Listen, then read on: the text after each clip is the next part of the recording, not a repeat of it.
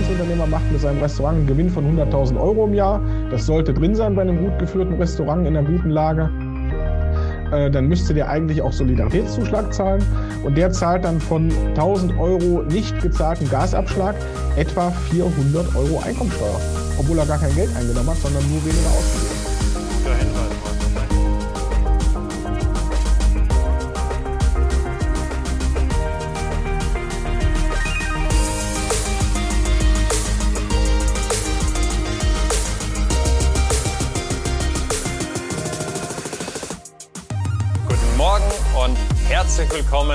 Willkommen zum ETL Toga Gastro Briefing. Das erste im Jahr 2023. Und was wird es für ein Jahr werden?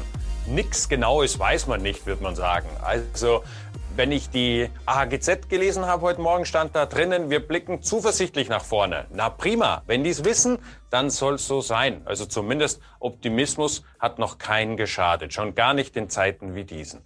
Wir wollen es auch frontal angehen und zwar wollen wir uns heute mit dem steuerlichsten aller steuerlichen Themen beschäftigen, nämlich dem Jahressteuergesetz. Was ist das? Ein Jahressteuergesetz ist nichts anderes als die jährliche Anpassung der Regierung an die gegebenen Verhältnisse, wo sie die Dinge regeln, wie soll das nächstes Jahr laufen. Das ist äh, ein Riesenbatzen Arbeit im Finanz Finanzministerium. Äh, da hat die haben die Mannen und Frauen von Herrn Lindner ganz ordentlich zu tun mit. Das kommt dann meistens so kurz vor Weihnachten auch raus und bedeutet immensen Stress für Steuerberater, weil die haben jetzt innerhalb kürzester Zeit neben dem ganzen Jahresendwahnsinn, der sowieso stattfindet, meistens sind es dann so an die ja, man ist schon froh, wenn es nur mal 100 oder 150 Änderungen wären. Diesmal waren es wieder deutlich mehr Änderungen und Regelungen, neue Regelungen, die dann fürs neue Jahr gelten. Das muss man erstmal selber alles verstehen.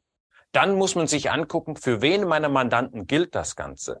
Und dann muss ich das womöglich so in äh, ja praktischen und knappen Worten versuchen zu vermitteln äh, und den Mandanten zu informieren, was sich denn jetzt geändert hat, worauf er vielleicht äh, abzustellen hat. Das alles unheimlich auf den Punkt ge, äh, äh, gebracht, immer zum Jahreswechsel. Und wer sich da unheimlich tief eingearbeitet hat und mir heute hier Rede und Antwort steht zum Jahressteuergesetz 2022 mit den Auswirkungen jetzt für 2023, ist mein lieber Kollege Marco Spindler aus Arnsberg. Hallo und guten Morgen ans Sauerland. Guten Morgen nach Berlin und guten Morgen in die Republik. Äh, viele Grüße von hier. Ja, unheimlich tief eingearbeitet kann ich jetzt noch gar nicht sagen, weil es ist alles noch sehr, sehr frisch. Manches ist sehr kurz gekommen. Aber wir wollen euch einen kurzen Überblick verschaffen über die Sachen, die wir meinen, die wichtig für euch sind, was unsere Mandanten hier nachfragen. Also wir gehen mal von einem normalen familiengeführten Hotelbetrieb aus mit so zwischen 800.000 und einer Million Jahresumsatz äh, mit einer Familie, es gibt Kinder, es gibt äh, ein eigenes Objekt, da ist vielleicht auch noch eine Wärmepumpe drin oder ein Blockheizkraftwerk oder eine Photovoltaikanlage. Und dann kommen natürlich Fragen, ja, auf was muss ich denn dies Jahr achten? Und, Und da ist einiges passiert. Äh, Erich, wir haben uns schon mal so ein paar Notizen vorher gemacht, was interessant sein könnte heute. Also schießt du mal bitte los. Ja, vielleicht noch, bevor ich losschieße, der äh, äh Hinweis, auf den Chat. Wir haben den Chat freigeschalten. Äh, Freue mich, äh, wenn ihr euch meldet. Herzliches Hallo aus Düsseldorf oder wo auch immer. Guten Morgen. Und wer eine Frage hat, gerne in die Tasten hauen und diese Frage stellen. Wir werden uns der Sache äh, annehmen und widmen, soweit sie zum Thema passt und wir sie jetzt äh, ad hoc live auch beantworten können, dann tun wir das sehr gerne. Ähm, ja, vielleicht kann mal einer eine kurze Testnachricht losschicken, damit wir sehen, dass alles funktioniert. Und Marco, lass uns doch gleich beginnen. Du hast gesagt, äh, eine Familie, Familienunternehmen, inhabergeführte Betriebe, professionelle Gastronomie und Hotellerie. Da hatten wir das Thema auf jeden Fall eines der größten oder prominentesten äh, äh, Veränderungen ist die äh, Angebotspflicht zur Mehrwegverpackung. Äh, die haben wir in einer separaten Sendung ja schon behandelt. Von daher lassen wir die jetzt an der Stelle äh, außen vor, aber ist sicherlich jetzt, äh, was die Gastronomie angeht, ganz besonders wichtig. Äh, Familie hast du gesagt. Das heißt, als Chef werde ich ja auch oft gefragt äh, von den Mitarbeitern, ja, was, was tut sich denn jetzt? Was bedeutet denn das? Kriege ich jetzt mehr Geld? Und beim Kindergeld kann man an der Stelle jetzt sagen, ja, Genau. Es gibt mehr Kindergeld. Ab äh, 2023 ist das Jahr, die Jahre, der Jahresbetrag auf 3000 Euro gestiegen. Das heißt, pro Kind für das erste und zweite Kind gibt es 250 Euro. Ähm, das ist also schon mal mehr Geld, was man auch tatsächlich merkt. Äh, gleichzeitig sind auch die Grundfreibeträge im Einkommensteuertarif gestiegen und die äh, Prozentsätze wurden leicht angepasst, so dass die sogenannte kalte Progression etwas abgemildert wird. Also die unteren Einkommensstufen werden etwas stärker entlastet als die höheren Einkommen. Marco, also Steuerbelastung, ja. Du hast gerade ein ganz schwieriges Wort benutzt. Die kalte Progression. Vielleicht kurz Einsatz. Ja. Was ist das? Tja, das lässt sich schwierig in kurzen Sätzen erklären, aber die kalte Progression führt dazu, dass eine Einkommenssteigerung in einem unteren Einkommensbereich prozentual sozusagen stärker belastet wird als in einem hohen Einkommen. Weil ich, Beispiel kann ich jetzt gar nicht so schnell sagen. Also jemand, der 100 Euro mehr verdient, aber sowieso im Jahr nur 20.000 Euro verdient, der hat mehr Abzüge als jemand, der 100.000 Euro verdient und davon zwar 42 Prozent Steuer zahlt, aber auch bei den Sozialabgaben ja niedriger ist, weil da steigt nichts mehr, wenn das Einkommen steigt. Also in den unteren Einkommensklassen wirkt sich so eine, so eine Steuererhöhung oder Senkung stärker aus als in hohen Einkommen. Prozentual. Nicht, nicht im absoluten Betrag natürlich, aber prozentual. Und gerade die unteren Einkommen sind ja die, die jetzt im Moment am meisten leiden unter den Preissteigerungen an allen Ecken. Genau, also ein Stück, ein Beitrag zu einem Stück weit mehr Gerechtigkeit in der Vergangenheit auch oft gescholten, weil die Politik diese kalte Progression eben nicht angefasst hat. Also das ist jetzt mal ein klarer Pluspunkt äh, für die Ampel, dass da zum, so nach langem zum ersten Mal ja auch wirklich was passiert. Dann haben wir, äh, was schon bekannt ist, ist nichts ganz Neues, gibt seit 26. Oktober letzten Jahres die Inflationsausgleichsprämie. Die werden wir oft nachgefragt. Äh, nur ganz kurz, äh, falls, die, falls es noch nicht ganz klar ist, also es darf bis 3000 Euro bezahlt werden pro Arbeitnehmer und wenn ein Arbeitnehmer mehrere Arbeitsverhältnisse hat, dann auch für mehrere Arbeitsverhältnisse. Also Beispiel ein Hauptjob im Hotel, äh, noch ein Minijob irgendwo beim Getränkelieferanten ums Eck und räumt da Regal ein oder irgendwas. Der darf also für den Minijob die 3000 Euro bekommen und auch in seinem Hauptjob. Also hat der Arbeitgeber nicht zu prüfen, ob er da irgendwo anders noch was bekommt. Ähm, ich muss es nicht auf einmal zahlen, ich muss es nicht in voller Höhe zahlen, aber die 3000 ist der Höchstbetrag, der gezahlt werden darf, bis zum Ende des Jahres 2024. Und es gibt noch einiges mehr dazu beachten, einen sogenannten Gleichbehandlungsgrundsatz, der kommt aus dem Arbeitsrecht. Da verweisen wir sehr gern auf die Webseite von unseren ETL-Rechtsanwälten. Da gibt es ein sehr umfangreiches äh, Wiki dazu. Also es sind über 20 FAQs, die dort beantwortet werden. Ja, sehr gute Seite. Also, bitte da reinschauen. Äh, die können das noch besser als wir, weil da ist sehr viel Arbeitsrecht mit drin und Sozialversicherungsrecht, was mit Steuern gar nicht so viel zu tun hat, aber am Ende auf die Steuer eine Auswirkung hat. Marco, aber noch ein Tipp aus der Praxis. Äh, mein, nicht, also mein Rat wäre, nicht die gesamten 3000 auf einmal zahlen, sondern äh, das äh, zu verteilen und äh, meinetwegen auch einen monatlichen Beitrag bis Ende äh, 24 und das dann so zu nutzen, damit es demjenigen zugutekommt, der auch ein, über die ganze Strecke begleitet und nicht äh, äh, dann ad hoc äh, hat er die drei mitgenommen und weg war er. Genau, also wir haben im Moment äh, die Empfehlung eigentlich, es monatlich zu tun für unsere Mandanten oder vierteljährlich. Und zwar nicht in so hohen Beträgen jetzt am Anfang, sondern so, wie es gebraucht wird. Wenn sich jetzt rausstellt, äh, vielleicht äh, passiert noch irgendwas Schlimmes auf der Welt außer dem Ukraine-Krieg äh, und auf einmal steigen die Preise noch mehr, äh, aus irgendwelchen Gründen, die wir nicht kennen, dann kann man dann noch reagieren. Also ja. nicht jetzt schon alles verpulvern, sondern ein bisschen abwarten. Und wenn am Ende was übrig ist und ich möchte meinen Mitarbeitern was Gutes tun, kann ich Ende 2024 immer noch den Rest auszahlen und sagen, danke, dass ihr bei mir geblieben seid äh, und mich unterstützt habt in der Zeit. Maximilian, ich hoffe, deine Frage ist damit äh, beantwortet. Alle Aspekte mit drinnen. Äh, schöne Grüße, Maximilian, ein uns bestens bekannter Unternehmensberater im Gastgewerbe. Also toi, toi, toi, schön, dass du mit dabei bist. Lass uns weitergehen, Marco. Äh, ja, großes Thema dieses Jahr wird, was uns sehr, sehr belastet, arbeitstechnisch, äh, die Schlussabrechnung der Überbrückungshilfen, die es äh, aufgrund von Corona gab, also Überbrückungshilfe 3, Überbrückungshilfe 3 Plus und Überbrückungshilfe 4. Da haben wir als reguläre Frist den 30.06.2023. Bis dahin sollten wir die alle erledigt haben. In Ausnahmefällen kann die noch auf Einzelantrag verlängert werden bis 31.12. Da kommt also noch einiges auf uns zu und auf euch sicher auch, äh, weil wir ja mit unserem Mandanten zusammen äh, das bewerkstelligen müssen. Ähm, da ist noch ein großes Brett zu bohren, ja. Was rätst du noch Marco. Ähm, worauf man achten sollte, äh, die Mindestlöhne sind ja schon gestiegen im letzten Jahr auf 12 Euro für alle, die nicht einem Tarif unterliegen. Äh, bei uns in NRW, der DEHOGA-Tarif für das Hotel- und Gastgewerbe, wer eben da als Arbeitgeber mit drin ist, sind wir jetzt schon bei 12,50 Euro. Ab 1. Mai 2023 steigt dieses Einstiegsge oder dieser Einstiegslohn auf 12,94 Euro, wohlgemerkt für eine ungelernte Kraft in den ersten drei Monaten der Tätigkeit äh, in den Tarifbändern oben drüber äh, sind die Sprünge teilweise deutlich größer. Und äh, es wird auch nicht zu vergessen, bitte die Betriebszugehörigkeit mit berücksichtigt. Also selbst jemand, der letztes Jahr angefangen hat für 12,50 Euro, steigt dann dieses Jahr nicht nur auf diese 12,94 Euro, sondern wenn er schon länger als ein Jahr dabei ist, ist in dem Tarifband noch ein Sprung drin. Also das wird auch nicht einfacher und auch nicht günstiger, sondern bei der Kalkulation bitte mit berücksichtigen, dass die Löhne dieses Jahr zumindest im Gastrobereich für die, die dem Tarif unterliegen, deutlich steigen. Wir gehen davon aus, dass der gesetzliche Mindestlohn für alle, die nicht im Tarif irgendwo angeschlossen sind, auch ab Mitte des Jahres steigen wird. Äh, die Tarifkommission tagt wieder Mitte des Jahres und da wird wahrscheinlich eine Anhebung auch auf mindestens 12,50 Euro, vielleicht sogar mehr passieren. Äh, es gibt in der Politik durchaus Forderungen von 13 oder 13,50 Euro für den Mindestlohn. Da müssen wir abwarten, das weiß noch keiner, was da rauskommt. Also da nochmal ganz deutlich der Appell, Liquidität und die Kalkulation im Auge zu behalten. Also wirklich regelmäßig zu kalkulieren. Das ist das A und O in der jetzigen Zeit und äh, zu schauen über die Deckungsbeitragsrechnung, was das einzelne Gericht und so weiter, was die einzelne, äh, das einzelne Angebot damit das auch wirklich äh, äh geändert wird. So, jetzt bin ich gerade vom Mikrofon auf. Ja, bist aber wieder da. So, jetzt bin ich wieder da. Wunderbar. Kurze äh, technischer Spuk hier.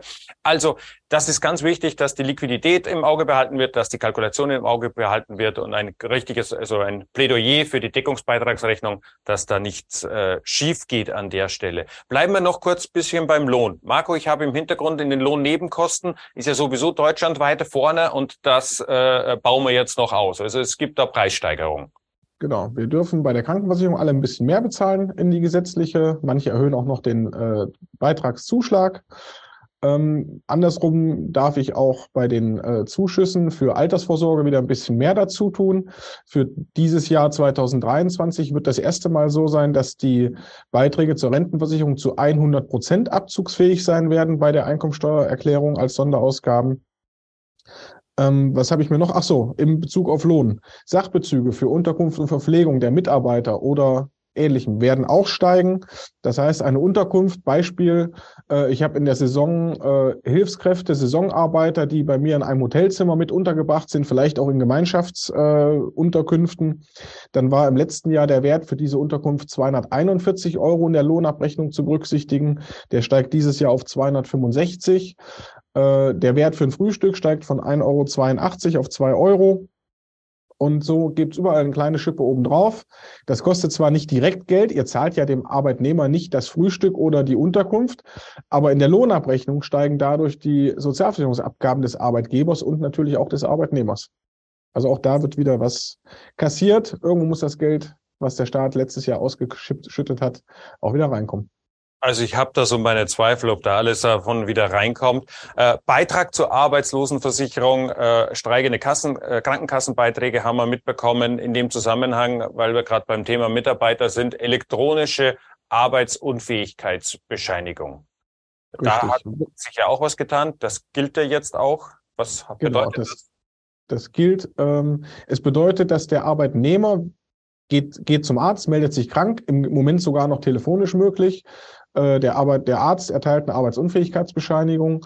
Der Arbeitnehmer bekommt nur noch einen Zettel für seine Unterlagen und der Arzt meldet äh, über ein Portal äh, an die Krankenkassen, äh, dass der Arbeitnehmer von wann bis wann voraussichtlich arbeitsunfähig ist. Und diese Arbeitsunfähigkeitsbescheinigung reicht der Arbeitnehmer nicht mehr dem Arbeitgeber ein, sondern der Arbeitgeber muss sich diese elektronische Bescheinigung über das Portal äh, der Krankenkassen abrufen äh, bei uns geht das automatisiert über unser Rechenzentrum. Äh, kleinere Betriebe, die eben vielleicht keinen Steuerberater haben, müssen das selber tun. Also ihre Software irgendwie so umstellen, updaten, dass die Software dann auch die Arbeitsunfähigkeitsbescheinigung abrufen kann, damit der Arbeitgeber für die Lohnabrechnung überhaupt erfährt, wie lange ist er denn arbeitsunfähig, ab wann kann er Krankengeld beantragen, wie lange kriege ich Lohnfortzahlung erstattet und ähnliches. Und ich also sehe die Fragezeichen bei den Zuhörern, äh, wann soll ich denn das noch auch noch machen und äh, warum kann der mir nicht einfach wieder diesen gelben Schein geben? Äh, aber auch da die Verwaltung, Digitalisierung schreitet voran und wenn ich denke, ich bin als Unternehmen zu klein für Digitalisierung, dann werde ich spätestens jetzt eines Besseren belehrt. Richtig. Digitalisierung ist im Moment der Standard und das wird sich nicht mehr ändern. Äh, ich glaube nicht, dass es weniger wird, es wird eher mehr werden. Was die, haben wir noch an positiven Nachrichten? Äh, die Umsatzsteuer auf Speisen bleibt bei sieben Prozent für dieses Jahr definitiv. Und zwar egal, ob in-house oder außerhaus geliefert. Ähm, es ist in der Diskussion, das zu entfristen, also auch über 2023 hinaus das zu, beizubehalten, ist aber noch nicht beschlossen. Äh, bei den Getränken hat sich nichts geändert. Die Regelung bleibt wie bisher. Ähm, kleiner, ja, kleiner Bonus. Es bleibt bei Speisen sieben Prozent auch im Restaurant oder im Hotel. An der Stelle äh, kann ich nur einen Appell für Zusammenhalt äh, geben.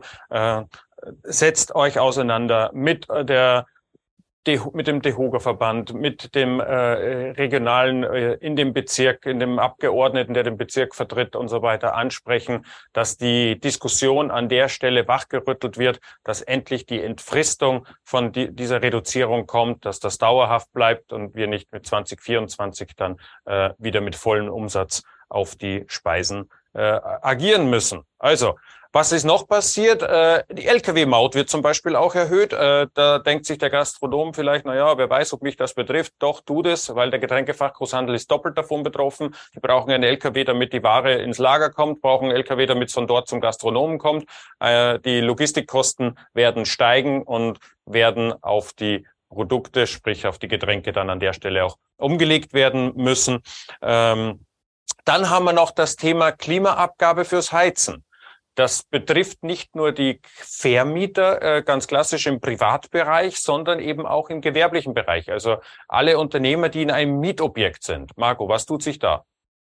Ja, der Vermieter wird bis wird jetzt verpflichtet, je nach äh, Standard, also Wärmeisolierungsstandard oder wie man es bezeichnen möchte, des Objektes, was er vermietet, sich an der CO2-Abgabe zu beteiligen. Die wurde bisher immer vollständig auf die Mieter umgelegt. Die ist in den äh, Abrechnungen der Versorger drin enthalten und diese Nebenkosten wurden immer auf die Vermieter umgelegt. Jetzt ist es so, dass äh, je nach Standard äh, der Immobilie der Vermieter mitbeteiligt wird. Also er darf nicht mehr alles umlegen auf die Mieter. Das heißt also, man muss die nächste Nebenkostenabrechnung für das Jahr 2023 sehr genau prüfen, ob der Vermieter einen da nicht vielleicht versucht, über den Tisch zu ziehen. Manche Vermieter wissen es vielleicht auch noch gar nicht. Es ist eine sehr komplizierte Berechnung. Ähm, ich weiß es daher, dass meine Frau bei so einem Dienstleister arbeitet, der solche Abrechnungen erstellt. Und die wissen selber auch noch nicht genau, wie das abzurechnen ist. Also da wird noch einiges Unklares auf uns zukommen. Es wird auf alle Fälle auch da nicht einfacher, aber für den Mieter hoffentlich etwas günstiger. In das. dem Zusammenhang noch ein Hinweis. Ähm, wir haben ja fast alle oder ich denke alle, die irgendwie zum Beispiel Gas zahlen an ihren Versorger, im Dezember den Abschlag nicht zahlen müssen oder der Staat hat ihn schon wieder erstattet. Ähm, diese eingesparten Gasabschläge sind leider steuerpflichtig. Das wird irgendwie nicht kommuniziert, großartig da draußen. Ähm, es gibt eine Milderungszone äh, für die Einkommen, die so niedrig sind, dass dort auch kein Soli-Zuschlag anfällt. Die sind davon nicht betroffen. Aber alles, was darüber hinausgeht, wird das zum Teil steuerpflichtig. Also kurzes Beispiel, äh, ein Single hat einen Gewinn, also ich rede jetzt vom Einzelunternehmer, nicht mehr von der Familie. Der Einzelunternehmer macht mit seinem Restaurant einen Gewinn von 100.000 Euro im Jahr. Das sollte drin sein bei einem gut geführten Restaurant in einer guten Lage. Äh, dann müsste der eigentlich auch Solidaritätszuschlag zahlen. Und der zahlt dann von 1000 Euro nicht gezahlten Gasabschlag etwa 400 Euro Einkommensteuer, obwohl er gar kein Geld eingenommen hat, sondern nur weniger ausgegeben. Guter Hinweis, Marco, danke. Ähm, kannst du uns vielleicht noch kurz erklären, ist so, eine Vokabel, man kennt, man, man kennt sie vom Stammtisch, den Sparerbauschbetrag. Ja, also den, den Spar gibt es schon sehr lange, den Sparerpauschbetrag. Das betrifft Einkünfte aus Kapitalvermögen. Das heißt also Zinsen aufs Tagesgeld, die es jetzt Jahrzehnte, ja, Jahrzehnte nicht, aber jahrelang nicht gab und jetzt langsam wieder kommen. Aber darunter fallen eben auch Einkünfte aus, ich sag mal, früher hieß es Spekulationsgeschäfte, deswegen auch der Begriff Spekulationssteuer. Heutzutage sind es private Veräußerungsgeschäfte. Und darunter fallen halt auch die Sachen, die je nach Branche und äh, Alter unserer Kunden gelegentlich vorkommen. Trading mit Bitcoins und anderen Kryptowährungen was ja schon mal durchaus passiert sein soll, weil es waren da riesige Verdienstmöglichkeiten gegeben. Äh, Im letzten Jahr ging es oft eher andersrum und da war es bisher so, dass wenn ich einen Verlust gemacht habe, äh, dann konnte der verrechnet werden mit Einkünften anderer ähnlicher Art, also aus anderen Aktienverkäufen zum Beispiel, aus von mir, nur von mir. Das hat sich jetzt dahingehend geändert, dass wenn zum Beispiel meine Frau oder eure Frau oder Lebensgefährte, eingetragene Lebenspartnerschaft, wer auch immer, äh, Gewinne gemacht hat mit irgendwelchen Aktien oder eine Verzinsung von einem Gesellschafterkonto in der Betriebs GmbH oder was auch immer, der darf die jetzt verrechnen mit den Verlusten des Ehegatten oder eingetragenen Lebenspartners, was bisher nicht möglich war. Also es könnte dem einen oder anderen vielleicht ein bisschen helfen, mal Verluste zu realisieren, um Gewinne bei dem anderen zu kompensieren und dann in Summe eben keine Steuern zu zahlen. Okay, dann hat es vielleicht ja doch was sein Gutes, dass man da so viel verzocken konnte. Äh, Häusliches Arbeitszimmer, Marco. Das ist, äh, auch da gibt es äh, äh Änderungen, sehr weit, weitreichende. Ja, Änderungen, ja wird wahrscheinlich in der Gastronomie nur die betreffen, die vielleicht im Hotel für die Sales-Abteilung arbeiten äh, oder in der Verwaltung tätig sind im Homeoffice. Ähm, die Pauschale wird erhöht von fünf Euro auf sechs Euro pro Tag und die Anzahl der Tage wird ausgeweitet, so dass ich im Jahr 2023 einen Höchstbetrag fürs Homeoffice von 1260 Euro ansetzen kann in der Einkommensteuererklärung als Werbungskosten, wenn ich eben keinen anderen Arbeitsplatz habe oder nachweisen kann, dass ich äh, meine bestimmte Arbeiten nur an diesem Arbeitsplatz zu Hause machen kann. Äh, dann gibt es eben diese Regelung ohne Einzelnachweis, ohne irgendwelche Rechnungen, wie das früher war. Es gibt noch Mischformen dazwischen für Unternehmer. Der darf dann aussuchen, ob er umsatzsteuerlich für den Vorsteuerabzug doch die echten Rechnungen nachweist und nur für den Ertragssteuer, sprich Einkommensteuer, die Pauschale nimmt. Also auch das ist nicht einfacher geworden, aber die Beträge wurden etwas erhöht, was wieder günstiger ist für alle. Und in dem Fall, da ist, es klingt immer so nach Kleinigkeiten, nach so kleinen Beträgen, aber äh, die Summe aller Möglichkeiten macht es. Und da hilft uns ein Urteil, das stammt noch aus Kaisers Zeiten, also noch wirklich, äh, weiß ich nicht, 130, 150 Jahre zurück, äh, das da gelautet hat. Und dieser Grundsatz heute noch gilt. Keiner ist angehalten, sein Vermögen so zu halten, dass dem Staat möglichst viel Steuern zufließt.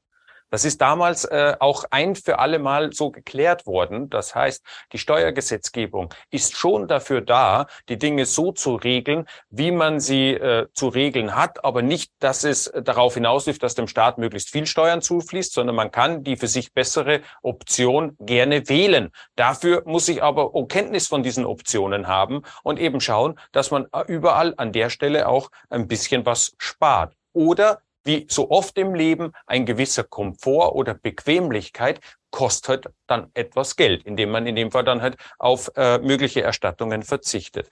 Äh, noch ein Punkt, äh, äh der sich auch wieder in den, in den Reigen der eher kleinen Veränderungen einreißt, ist der Arbeitnehmerpauschbetrag, Marco. Der wird von 1200 auf 1230, also um 30 Euro erhöht. Äh, was heißt das jetzt für einen Angestellten in der Gastronomie? Ja, der, da ist wieder die Frage, wie weit hat der bis zur Arbeit, wie viele Tage in der Woche arbeitet er? Also diesen, diesen Pauschbetrag, äh, der deckt ja ab, Fahrten, Wohnung, Arbeitsstätte, Reinigung, Arbeitskleidung, eventuell auch Werkzeuggeld, da hat sich auch wieder was geändert äh, seit diesem Jahr. Ähm, der, Arbeit, der Arbeitnehmer darf ja Kosten, die er hat, um auf Arbeit zu kommen oder die er für Arbeitsmittel aufwendet oder eben für die Reinigung der Arbeitskleidung geltend machen. Und wenn er nicht über diese 1230 Euro kommt, weil er sehr nah bei der Arbeit wohnt oder wenig Arbeitstage hat, dann kriegt er halt diese 1230 abgezogen, ohne Nachweis von irgendetwas. Aber eben je nachdem, was alles ansteht, kommt man da auch relativ schnell drüber. Also die Grenze für die Fahrtkosten zum Beispiel war im letzten Jahr ungefähr 12 Kilometer.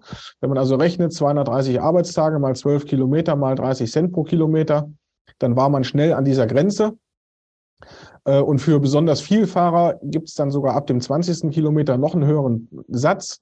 Also da ändert sich einiges, sind Kleinigkeiten, aber in Summe, wenn jemand 20.000 Euro im Jahr verdient, sind die 30 Euro weniger Einkommen auch schon wieder 10 Euro netto. Wohl gemerkt, sollte man also einfach nur wissen, was sich da ändert. Dann haben wir noch äh, diese Diskussion, die ist ja durch die Medien gegangen, das Thema äh, Bürgergeld oder auch Wohngeld. Äh, das betrifft im Gastgewerbe, was Sie bestenfalls äh, äh, Ho hoffentlich wenige. hoffentlich wenige. Also ganz kleine äh, äh, Kunden äh, oder ganz kleiner äh, äh, Kreis an Betroffenen, sagen wir mal so. Ähm, das, was äh, sonst noch ansteht, was äh, jetzt, wenn ich zu dir komme, äh, merkt man, steuerlich ist an der Stelle glaube ich, der große Teil des äh, Jahressteuergesetzes jetzt erklärt oder haben wir noch einen Punkt? Nein, wir, wir, haben schon noch den einen oder anderen Punkt. Was noch wichtig ist, das ist nichts Neues, aber es ist jetzt nochmal explizit erwähnt worden. Ähm, unbedingt muss eine Kasse seit dem 01.01.2023 eine TSE haben, eine zertifizierte technische Sicherheitseinrichtung. Also wenn auf eurem Bon noch nicht dieser TSE Kryptographie Ausdruck oder QR-Code oder ähnliches drauf ist, dann ist an der Kasse irgendwas nicht in Ordnung. Das muss sein. Übergangsfristen, die es gab, sind alle abgelaufen. Ähm, und ein großer Punkt, äh, jedenfalls bei uns relativ häufig, ähm, Photovoltaikanlagen. Da ändert sich gravierend etwas in diesem Jahr. Der Umsatzsteuersatz auf alles, was mit Photovoltaik zu tun hat, ist auf 0 Euro festgesetzt. Das ist ein absolutes Novum. Im Umsatzsteuergesetz gab es bisher keine 0 Euro Steuersätze. Es gab steuerfrei oder 7 oder 19 plus ein paar andere Ausnahmen, aber 0 Prozent Umsatzsteuer gab es noch nie. Die gibt's jetzt für Photovoltaikanlagen. Also sowohl für die Lieferung der Anlagen als auch für den für den erzeugten Strom, für den selbstverbrauchten Strom, alles egal, immer 0 Prozent Umsatzsteuer. Und in der Ertragssteuer, sprich Einkommensteuer und Gewerbesteuer oder Körperschaftssteuer, sind Anlagen bis 30 kW Peak, die sich auf Einfamilienhäusern oder Nebengebäuden befinden, grundsätzlich steuerbefreit. Also sehr positiv für die allermeisten. Das vereinfacht es wahnsinnig und die Preise für PV-Anlagen werden deshalb wahrscheinlich auch ein bisschen runtergehen. Wenn der Vorteil weitergegeben wird. Hoffentlich. Hoffentlich. Marco, das Ganze zusammengepackt in 25 oder 27 Minuten jetzt, das ist wirklich äh, Chapeau. Äh, ich äh, bin dir unglaublich dankbar dafür, dass wir da in der Runde so durchgegangen sind. Es wäre jetzt die Möglichkeit, wenn noch jemand eine Frage hat, in den Chat die, in die Tasten zu hauen, um noch eine Frage loszuwerden. Ähm, vielleicht, was ist dein Tipp, Marco, noch an aber ganz normale Arbeitnehmer? Äh, was sollten die dieses Jahr tun? Sollen sie anfangen, die Bonks zu sammeln äh, in einer bestimmten Richtung? Ähm, das kann man auch wieder nicht so, so einfach benennen. Ähm, man sollte, wir haben oft die Frage zum Beispiel, die bei so kleineren Einkommensteuerfällen kommt, was ist mit der Apotheke oder mit der Brille oder dem Zahnarzt oder ähnlichen? Da kann man immer erst eine Aussage treffen am Jahresende, wenn das Jahr rum ist und ich weiß insgesamt, was angefallen ist. Da kann es also sein, dass vielleicht die ersten drei Apothekenrechnungen über irgendwelche Zuzahlungen äh, habe ich schon weggeschmissen und dann erst im Juni habe ich vielleicht eine größere Rechnung vom Zahnarzt und komme dann nicht über die Grenze, die ich habe, sogenannte zumutbare Eigenbelastung. Also grundsätzlich kann man sagen, jeden Bon sammeln. Wegschmeißen kann ich am Jahresende immer noch. Oder noch besser, ich digitalisiere mir die ganzen Sachen. Da gibt's Handy-Apps für. Äh, ich kann die archivieren. Und wenn ich es dann brauche am Jahresende, dann habe ich alles da, ohne irgendwas zu vergessen. Ähm, für die Leute mit einem Dienstfahrzeug immer noch die Empfehlung, prüft mal bitte Fahrtenbuch versus 1%-Regel. Äh, ganz oft ist das Fahrtenbuch, wenn man wirklich viel dienstlich fährt, deutlich günstiger. Also da reden wir da nicht über 10 Euro im Monat, sondern manchmal über 100 Euro im Monat netto, nur weil ich ein Fahrtenbuch führe. Und das ist heutzutage mit den technischen Mitteln sehr, sehr einfach. Also auch da ein klares Plus für die Digitalisierung. Ja. So wollen wir auch weitermachen. Marco, also als hättest du das Thema super Überleitung. Vielen Dank dafür. In 14 Tagen ist mein Gast Redo, René Dost, ein Unternehmer, ein Ausnahmeunternehmer aus Potsdam und Umgebung, genauer gesagt aus Ketzin, der mit einem Konzept, was unfassbar schwierig ist, nämlich XXL, also mit XXL-Konzepten, das heißt äh, mit Konzepten, wo ich meinen Wareneinsatz wirklich äh, ganz extrem im Auge haben muss, damit es nicht äh, kippt und äh, ins Negative und der Wareneinsatz sich gegen mich richtet. Äh, wie hat er es geschafft, als Unternehmer in als alleiniger Gesellschafter von 15 GmbHs mit 35 äh, Betriebsstätten, Unternehmensbereichen äh, erfolgreich zu sein? Wie hält er das zusammen? Wie managt er das Ganze? Also da wird es extrem viel um das Thema Digitalisierung gehen, weil alleine sein Tag hat auch nur 24 Stunden. Also wie er das macht, wie sich das ausgeht, schauen wir uns an am 24. dann. Ich freue mich auf dich. Ich freue mich, äh, äh, wenn du wieder mit dabei bist. Bis dahin, bleib stark, bleib neugierig, bleib gut beraten und bleib auf jeden Fall weiter dran. Alles Gute, toi toi toi für ein erfolgreiches Jahr 2023 und macht's gut bis dahin. Tschüss aus Berlin.